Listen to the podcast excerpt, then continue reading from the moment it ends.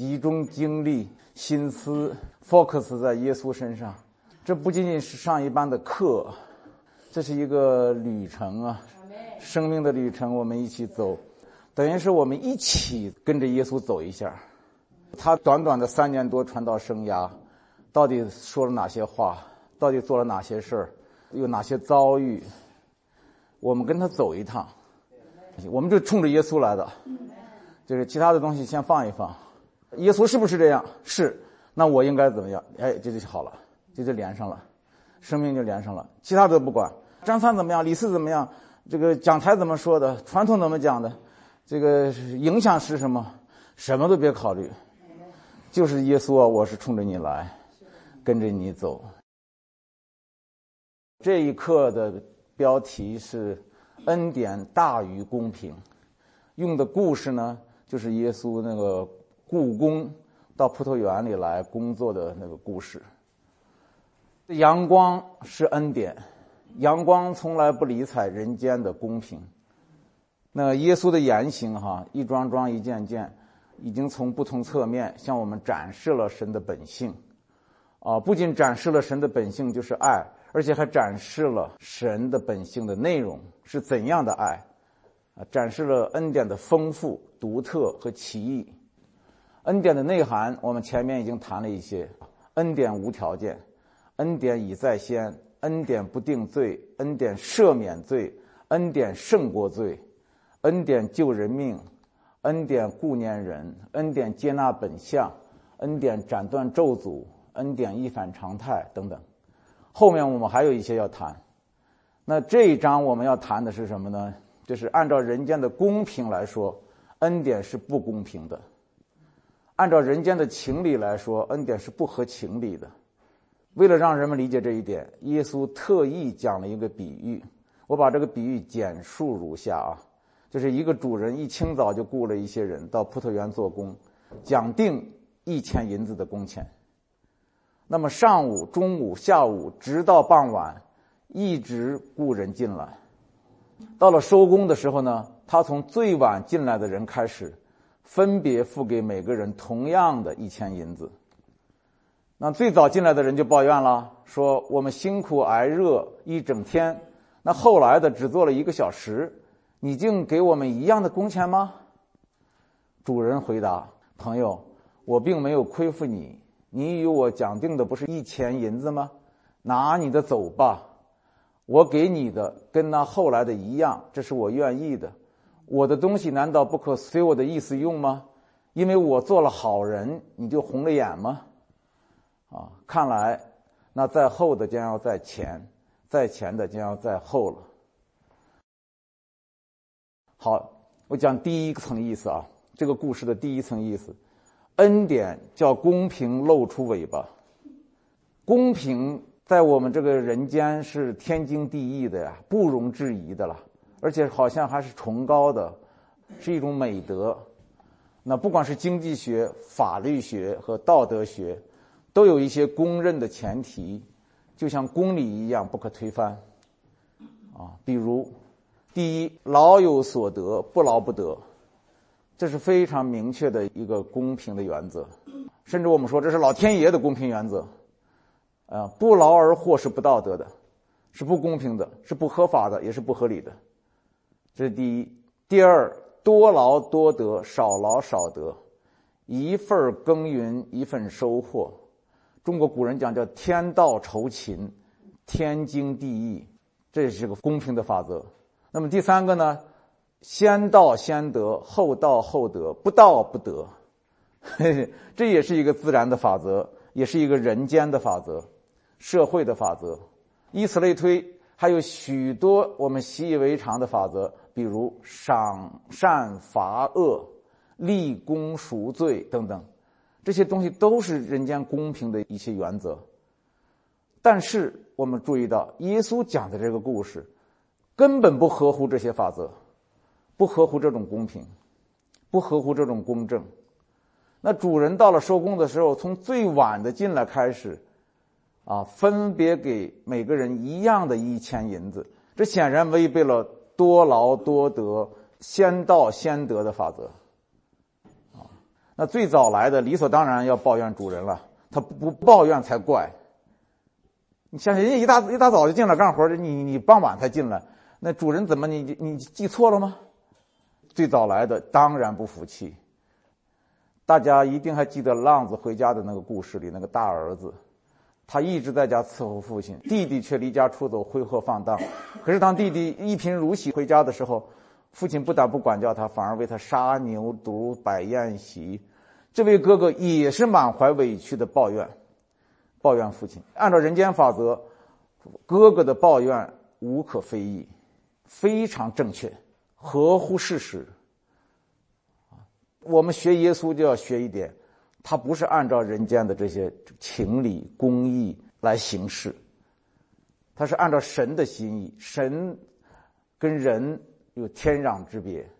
在地上的时候，你看那个纽约的高楼大厦，原来有世贸大楼啊，跟那个小平房相差多远呢？那个那么崇高，那个那么低，但是你在天上往下看呢，什么都看不见。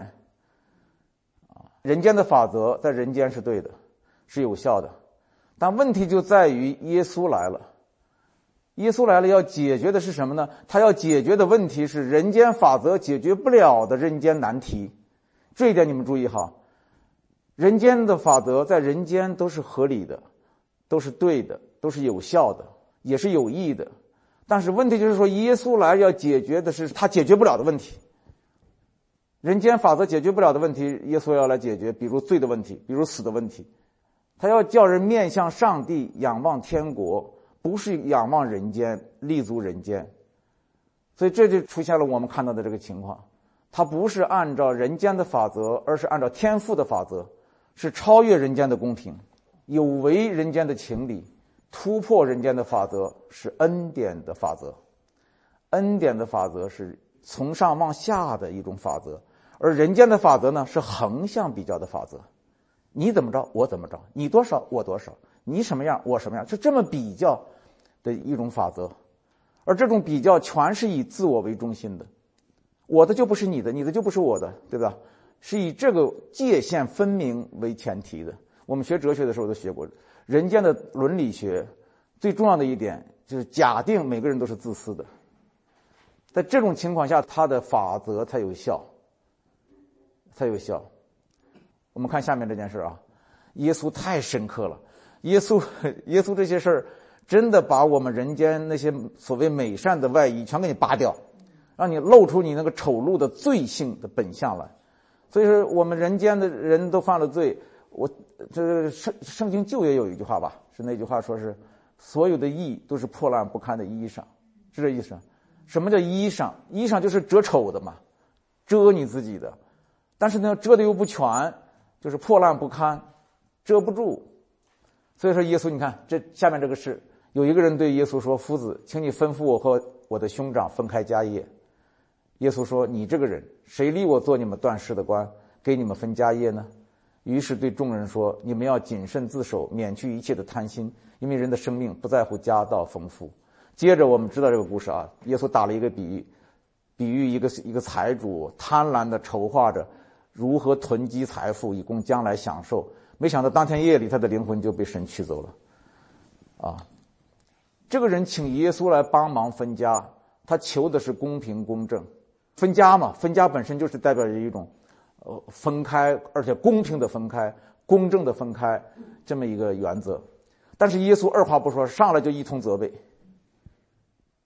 嘿 我第一次读到这段的时候，我就为耶稣吃惊，为他叫好，拍案叫绝。耶稣说话根本不顺着我们的思路去说，你给他一个思路，他根本不上你的套。你正面冲他来了，他不正面迎你，他从侧面看你。看到你后边藏的是什么东西？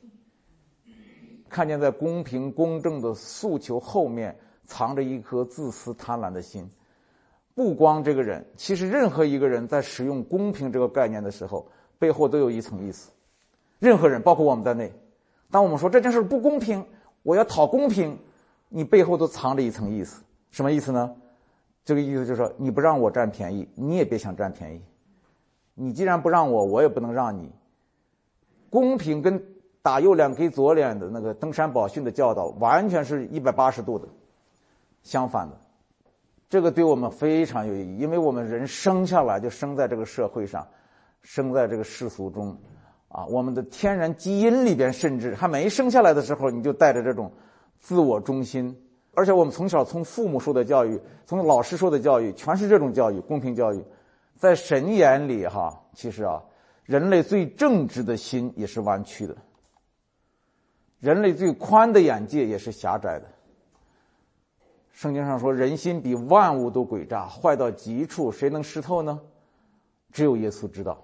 约翰福音讲，唯有耶稣他知道人心里所存的，他知道万人的心，他不把自己交给人。人心就像蛇一样，他除非不动，他只要一动就是弯的。不动就是盘着，藏着，啊，人心真的是这样，所以圣经才这么说：人心比万物都诡诈，就比蛇还诡诈，坏到极处。但是啊，这不是说人间的公平诉求不可贵，很可贵，就在人间的公平的诉求很可贵，很重要，是很多受欺压的人的支撑。你不讲公平，不讲公平，那个恃强凌弱，弱肉强食，那怎么行啊？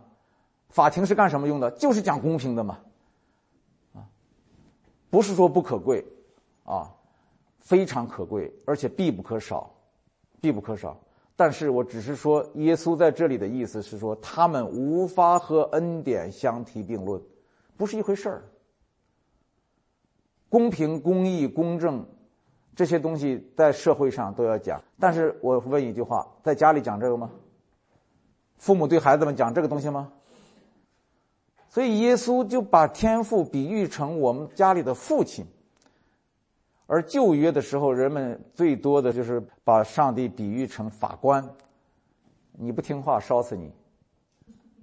你做父母的在家里不听话也不能烧死，不一样就不一样在这儿。昨天我们讨论的时候提到相对论，相对于什么来说它是好的，相对于什么来说它是坏的。相对于什么来说，它是可贵的；相对于什么来说，它是可悲的。公平就是这样，在社会上它是好的，是可贵的；但是在家里，它不是父亲的心肠。父亲的心肠是什么？儿子要死，我可以替你死。法官能替你死吗？No。啊，别说父亲了，母亲了。就亲兄弟姐妹之间不也是这样吗？我弟弟如果遇到风险，我会替他承担。但是在社会上，谁的风险谁承担，对不对？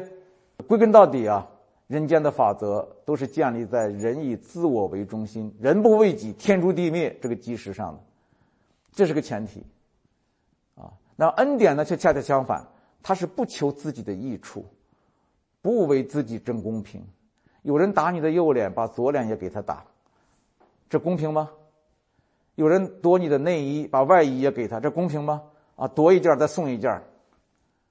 爱你的仇敌，为逼迫你的人祷告，这合乎情理吗？都不合乎。啊，都不合乎。那一直耶稣这么讲的，耶稣这么讲的，耶稣也这么行的。基督教两千年历史上那些圣徒们也是这么做的。我们看到那些圣徒们。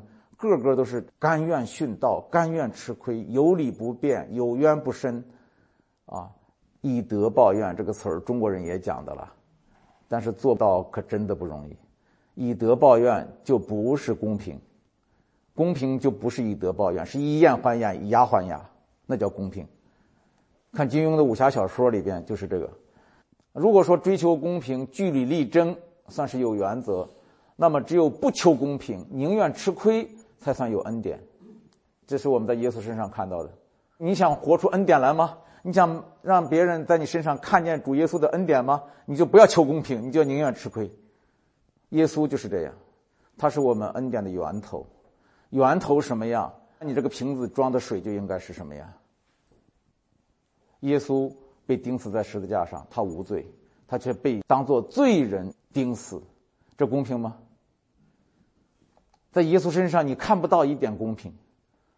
他是有理的人，却沉默不语；那些无理的人却高声呼喊：“钉死他！钉死他！放了巴拉巴！放了巴拉巴！”巴拉巴是杀人犯，耶稣是救人的救主，我们却呼喊着要钉死这救人的，放了那杀人的。这叫什么公平？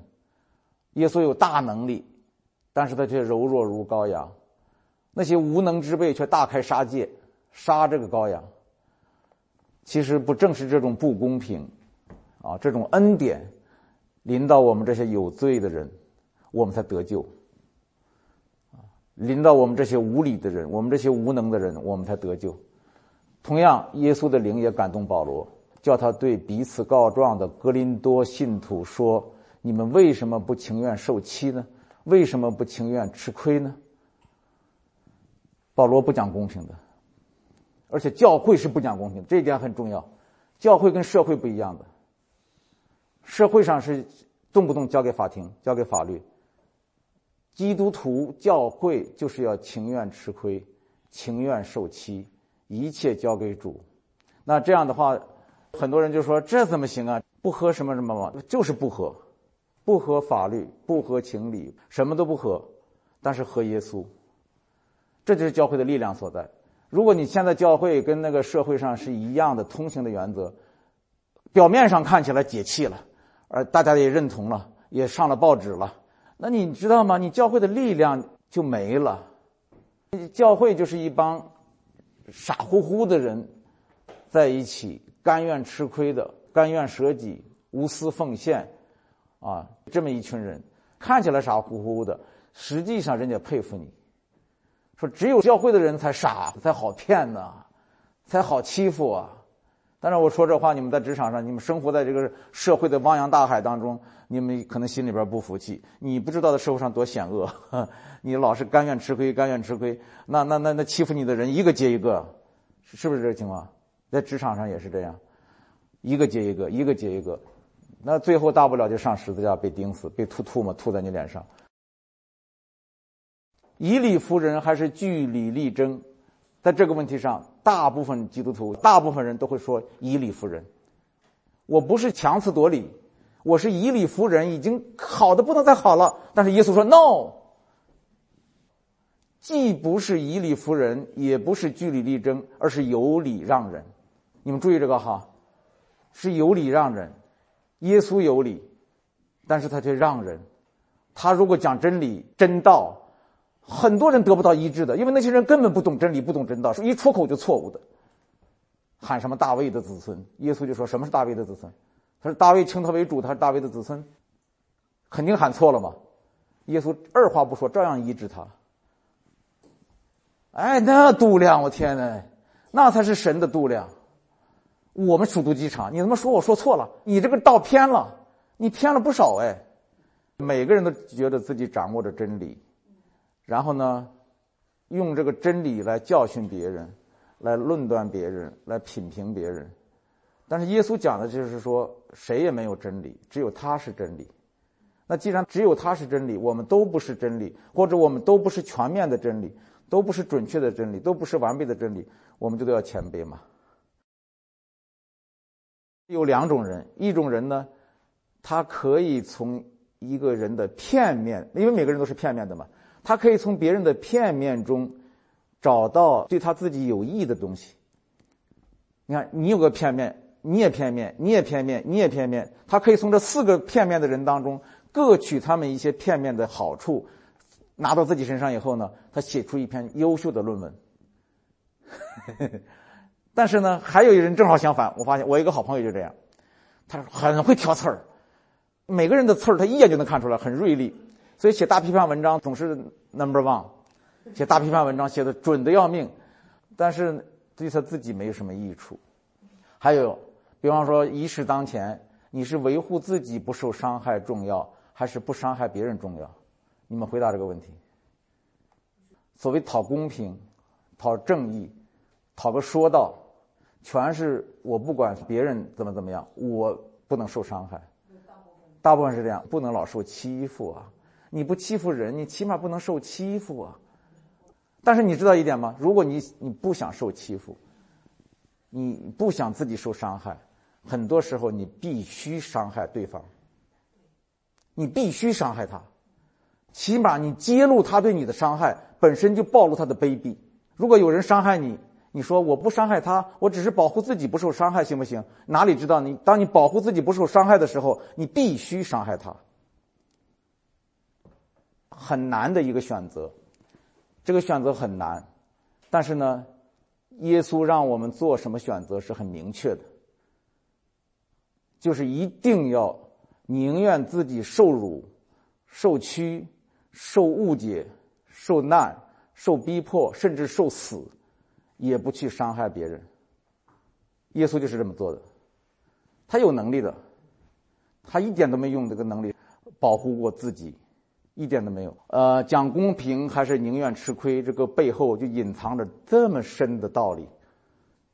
讨公平，表面上看那是理所当然、天经地义，但是宁愿吃亏，要比他更高尚的一百倍，而且是耶稣基督来的。而且这个宁愿吃亏，就是你没有人理解你，真的是这样。我那个沙漠教父，现在说起沙漠教父来了。沙漠教父当然他不全面啊，但是沙漠教父的品格。是无可非议的，在教会历史上，有的人是以传道闻名，有的人是以灵修闻名，有的人是以爱人、社会公益闻名。但是沙漠教父是以他们的品格闻名。有一个处女怀了孕，逼问他的时候，他说是那个一个教父跟他怀孕了。那个教父正好还真的去过他们村子，结果村里的人跑到沙漠里把教父揪出来。痛打一顿不说，还逼着他说：“既然你跟他有染，这孩子是你的，你把他跟孩子全领去吧。”这你知道这是多大的羞辱？因为一个沙漠教父，一个独身的那种，在沙漠中苦修苦行的，带了一个私生子，带着一个女人住在他那个斗室里去，这是终身的羞辱。但是这个教父一句话都没说，什么都没讲，他就带着这个怀了孕的女孩子到了沙漠里住，照样每天灵修，每天祷告，一切如常。他从来没有责备过这个女子，他就把她当妻子来照顾着。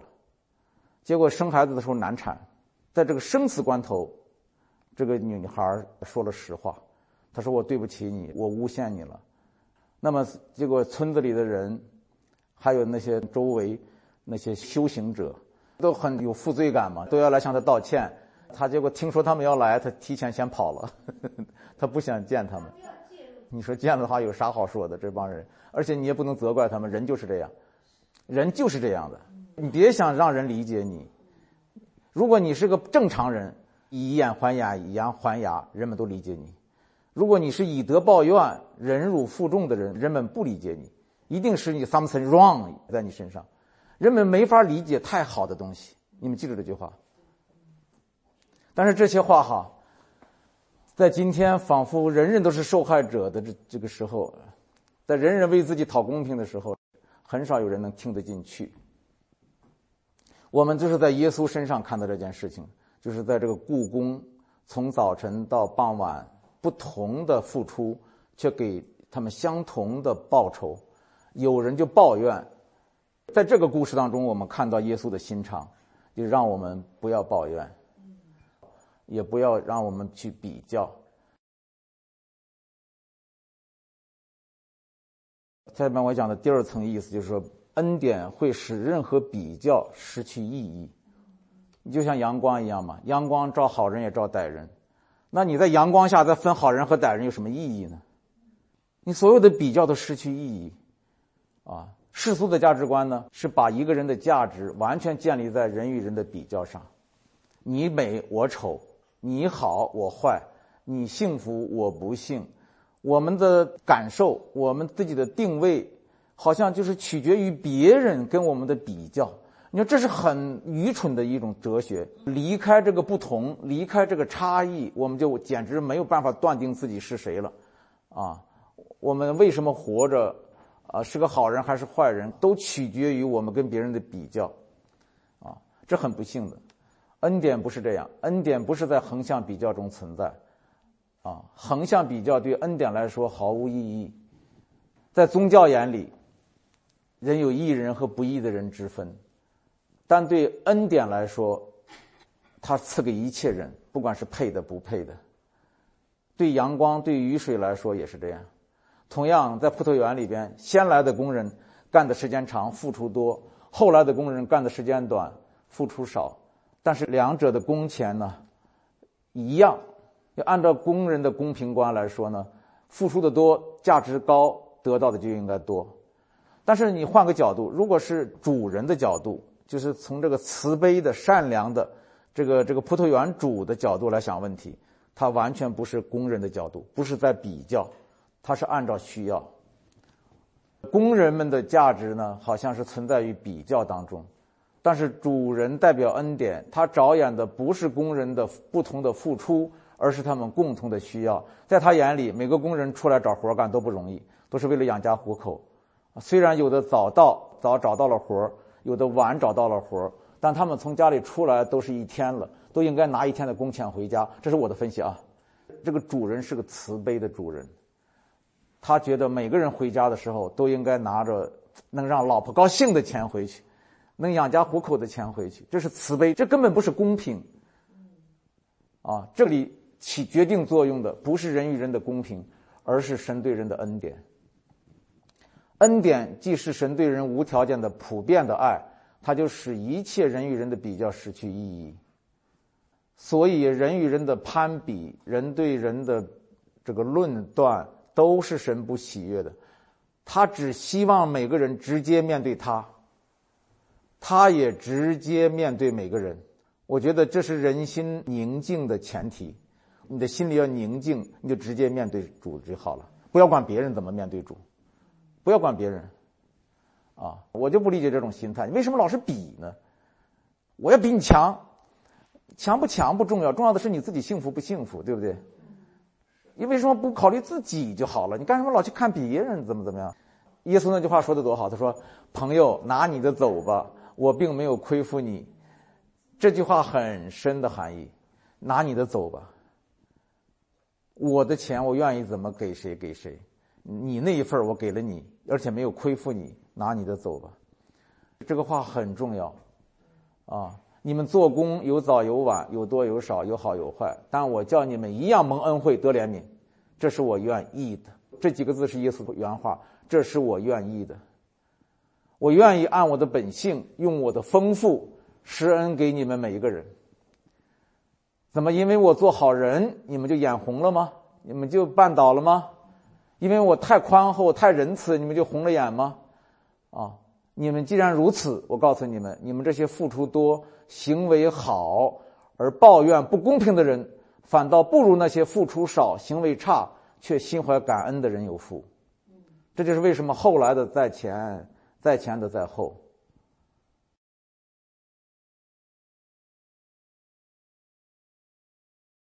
这是个中国故事，说的是师傅授课的时候，师弟看见师兄一直在闭目打盹儿，就忍不住向师傅报告，师傅却责备他说：“你为什么不集中你的注意力好好听课，反而去看别人呢？”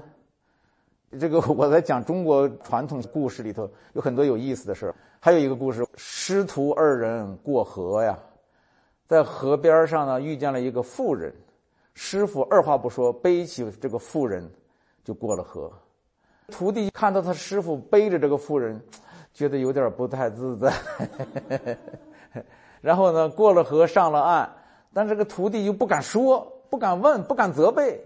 就一直闷着头走，走了很远的路，大概走出去一里路，他才憋不住了，说：“师傅啊，我心里难受。”师傅说：“你难什么受啊？”他说：“我总觉得你你不应该碰妇人，你还背着她过河，这有失我们的体统。”师傅笑笑说：“徒弟啊，我背他过了河就放下了，你一直背到现在。”这些小故事含义真的挺深的，啊。我们自己都不知道自己什么样。其实末日审判就是讲神最后来让我们面对他。为什么神不喜欢人与人做横向比较？说到底啊，因为这是对一个真正重要的关系，就是人与神的垂直关系的轻慢和忽略。进行横向比较的人，心思已经偏离神，而乐入旁人了，是偏离真实而乐入虚妄了。我们也谈到，法利赛人跟税吏比较，他在那一条一条的比较，指控税吏的罪。其实他哪里知道，在神眼里，他的品性早就已经不如税吏了。在神眼里，当神听到他那么比较，他这个人怎么怎么样，他怎么怎么样，我怎么怎么样，我怎么怎么样？你说在神眼里怎么看这个人？已经很可怜他了，很可怜他了。大儿子跟小弟弟的比较也是这样，虽然大儿子的比较的内容是确实的。是合情合理的，但是因为比较本身是错的，导致他拒绝入宴席。他没有入宴席，他比较的内容全是对的，但是神说你不该比较，你只看着我就好了，因为我是你们共同的父亲。啊，我到香港去，好几年以前，有一个。神学院的学生，很年轻，从大陆去香港念神学的，他非要送我去机场。我说：“你读神学，你的方向是什么？你将来准备做什么？”他的回答出乎我意料哎，他说：“我我就是看见这个教会的异端太多，我读神学的目的是为了批判这些异端。”真的这么回答？我当时很吃一惊。我说：“意思就是说你是警察专业了？”他认为。没有什么比争辩为真道而争辩重要的了，但是他忘了一点他自己是不是代表真道，是不是能掌握真道？但他的动机很可怕，他动机就是论断，论断，论断。他说：“我以论断为荣。”大概就是这个意思了。那个彼得跟约翰也比较，问耶稣：“这人将来如何？”耶稣责备他：“我若让他活到我再来的时候，与你何干？”你跟从我吧，这个也是这个意思了，也是这个意思。你看我们教会里边这种宗派之间管别人，你管好自己。OK，这是讲的第二点啊。这个一个成熟的信仰者不会做横向比较，不会去盯着别人，而只是一心仰望耶稣。哈利路亚！我们其实就是在做这件事情啊。我们不要在与别人的比较中来发现自己的价值，而要在与神的关系中认证自己的价值。我们的价值就取决于我们跟神的关系，而不是取决于我们与旁人的比较。这个非常重要。有时候你跟人比较啊，你的效果比别人好，你别以为你就有价值，那不见得。有好多隐藏的工作是别人看不见的，看不见的。好，第三节，我第三层意思哈，恩典是以怜悯为基石的。耶稣说：“我喜爱连续，不喜爱祭祀。”这话的意思，你们且去揣摩。那祭祀代表律法和规条。你注意哈，耶稣不是说我喜爱祭祀，更喜爱怜悯。耶稣是说我不喜爱祭祀，只喜爱怜悯。我们现在好多人的 思维方式喜欢呃中和中和一点、中庸一点、平衡一点，能不能说喜欢祭祀，更喜欢怜悯呢？这不是个比较平衡吗？耶稣不是这么说，耶稣说我不喜欢祭祀，我只喜欢连续。就好像现在说我们又要仪式，又要律法，同时又有恩典，不是好好吗？耶稣说：“那我不要那个东西，我只只要这个恩典，啊。”就因为恩典是排他的，刚才我讲了，恩典就要求你只仰望神，不仰望别的东西，不仰望自己的作为，包括祭祀这些作为，啊，这些行为。你圣经又说，怜悯原是向审判夸胜。同样，这里也不是说神审判的时候不失他的怜悯。我听到很多讲道人这么讲，神审判的时候不失他的怜悯，这话听起来很有道理啊，很老练呢。但是。神不是这么说的，神说的是神的怜悯胜过了审判，审判被怜悯取代了，是这个意思，不是说他审判你的时候还怀着点怜悯，该判你二十年判你十年，他们不判你了，因为你无罪了，你被赦免了，你被涂抹了，他都忘了，在你的记录上没有那一笔，是这个意思。耶稣的一生毋庸置疑的表明了上帝的心肠是怜悯的心肠，上帝厌恶一切拿他来恐吓人、折磨人的律法主义。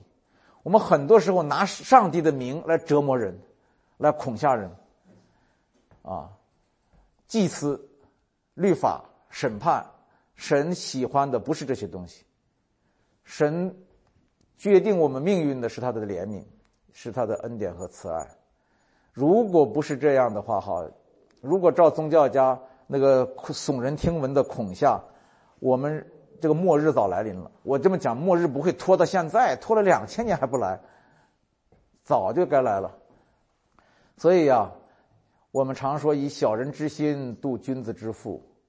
那么呢，我们更不能以人之心度神之腹。关于神的度量到底有多大，我们没法揣测，没法测量，只能以耶稣为准。我信耶稣信了这么二三十年啊，我真的，你说到底说来说去，道理千条万绪，怎么说也很难说全。但是我就认准了一点，以耶稣为准。你想来想去，你说以什么为准？以解经为准，你也得解到耶稣这，不解到耶稣这，那个圣经的内容太多了，啊，圣经是给他做见证的。你说以大自然为准，大自然人们看出来的什么都有，很多人眼睛没开，灵眼不开，他看不出什么的，看不出什么。各种宗教对上上帝都有各种猜测，各种描述，那怎么办？我是接触过各种宗教，也接触过世俗的哲学，那最后我看准了，只有耶稣，以他为准。最简单，耶稣何等怜悯我们，千万不要忽略了、轻忽了神的怜悯。我们是靠神的怜悯活着，啊，早早晚晚，我相信我们所有人都会发现，不管现在你是怎么想的，早晚有一天我们会发现，神的怜悯是我们存活的唯一根据。早早晚晚，所有爱辩论的人、爱抱怨的人，都要像约伯一样，用手捂口。除了感恩，无话可说。这个活的日子越久，我们越发现我们的可怜。等到临死之前那几秒钟，彻底的可怜，彻底的谦卑。连爱因斯坦都说：“哦，这神真公平啊，连我也得死。”如果我们对阳光照在街头那个 homeless 无家可归的人身上，你不觉得稀奇的话，那么我们对耶稣无条件的爱也不要惊奇。耶稣无条件的爱，就跟阳光照在那个无家可归的人身上一样。我们也就是无家可归的人，在家里边就是这样啊，在家里边那个强壮的孩子、软弱的孩子、小孩子、大孩子都被爱，但是那些生病的、残疾的、柔弱的、失败的孩子，更多的被爱。这是一条恩典的法则。后来的到先得，啊，就是那个那工人说：“主啊。”你给我们一样多的工钱也罢了，你为什么还从那个后来的先给啊？你知道为什么从后来的先给？如果是先来的先给，给了一千银子，拿了就走了，你怎么知道吧？他就看不到后边会发生什么事情，他也不会抱怨，他的那个贪婪的心、比较的心就不会暴露出来。这样呢，反过来，耶稣是反过来先给后来的。让先来的眼睁睁的看着后来的拿了一千，他心里想：我应该至少三千，是不是这么想？结果呃，中间来的也是一千，哎，这事儿怪了哈，我不至于吧？呃，没想到也是给他一千，就是把你的妒忌心、比较心，把你的丑陋、把你的罪相给你暴露出来，就跟耶稣叫那个撒玛利亚女人说：“去把你丈夫叫来”一模一样。恩典对人说。我临到你们，不是按你们的能力，不是按你们的付出，不是按你们的好坏和成败。总而言之，不是按你们，而是按我，按我的本性，按我的怜悯。保罗说：“这样，我们可以说什么呢？难道神有什么不公平吗？断乎没有。”他对摩西说：“我要怜悯谁就怜悯谁，要恩待谁就恩待谁。”据此看来。事情不在乎那定义的，也不在乎那奔跑的，只在乎那发怜悯的神。保罗说的真好。最后，让我们来想象一下啊，如果神不是以怜悯为怀，以恩典为本，而是按照人间的法则，也在人与人之间做比较、讲公平，那么结果会怎么样？比方说，他只跟无罪的人交朋友，那我们还活得了吗？啊，或者说他只给圣洁的人供应阳光和雨水，你不圣洁，不给你阳光；你不公义，不给你雨水，那我们谁活得了？那地球上有几个人能存活？所以，我们现在可以反思一下，宗教内部为什么不断产生论争、苦读甚至残酷？因为我们很多时候已经不是以恩典和怜悯为底色了。不错呀，在这个宗教里头啊，有道德、有律法、有公平、有公义、有审判、有圣洁、有舍己，甚至也有个恩典和怜悯。它只是恩典和怜悯不再起决定作用，这一点很可怕。神的本性被冲淡。被混杂，被稀释，结果那个真正的本性，神就是爱，怜悯向审判夸胜，不喜欢祭祀，喜欢怜悯，这些神的本性已经被淹没了，不再起决定作用。啊，在我们的心里不是也是这样吗？常常是什么呢？常常是不是怜悯向审判夸胜，而是审判向怜悯夸胜。一说起张三李四了。那个、那个、那个是非分明的东西立刻出现了，啊，不是喜爱连续，而是喜爱祭祀。祭祀就是宗教义务，我们用这个词儿来比较好。宗教义务的完成，被别人夸你啊，虔诚啊，这个、这个、这个敬畏啊，等等等等等等。主啊，我们来到你面前，我们谢谢你，谢谢你，你不是按照公平来对待我们，你是按照你的恩赐和怜悯来对待我们。父啊，我也感谢你的美意，你的善心，你你的心心肠何等的柔软，你让我们彼此也要这样。你怎么样爱我们，让我们也要彼此相爱。这样的话，我们的心才会宁静，世界才会和平。主啊，谢谢你，谢谢你与我们同在。愿你的恩典、恩惠、恩慈、怜悯也与我们同在。奉耶稣基督的名，阿门。